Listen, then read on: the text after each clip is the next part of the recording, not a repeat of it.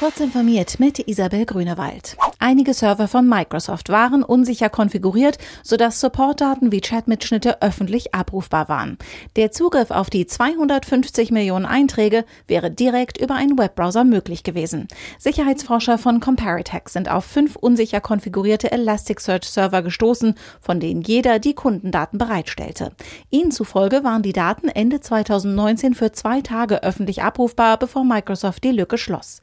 In den geleakten Einträgen finden sich beispielsweise E-Mail-Adressen, Infos zu Supportfällen und Standorte.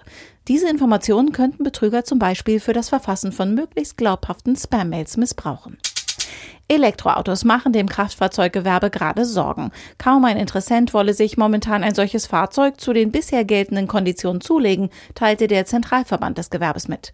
Hintergrund sei, dass die Bundesregierung voriges Jahr eine höhere Kaufprämie angekündigt, diese aber noch nicht eingeführt habe.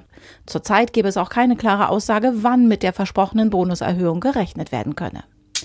Die Stadt Potsdam hat am Mittwoch die Internetverbindung zu den Servern der Verwaltung gekappt. Die Verwaltung ist deshalb nicht per E-Mail erreichbar, heißt es in einer Mitteilung des Oberbürgermeisters Mike Schubert.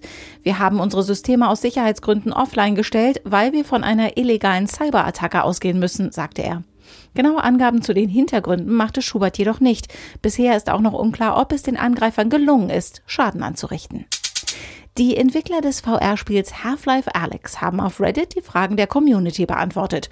Nach Release des ersten Trailers hatten Half-Life-Fans unter anderem darüber diskutiert, warum Hauptfigur Alex keine Arme hat. Die Hände der Spielfigur schweben im Video und auf Trailern völlig isoliert in der Luft. Valve hatte offenbar in früheren Versionen auch getestet, Arme anzuzeigen. Weil diese dann aber das Sichtfeld verdeckten, habe man sich dazu entschieden, sie auszublenden. Spieletester, die die VR-Brille auf dem Kopf hatten, stören sich wohl nicht an den schwebenden Händen. Diese und weitere aktuelle Nachrichten finden Sie ausführlich auf heise.de.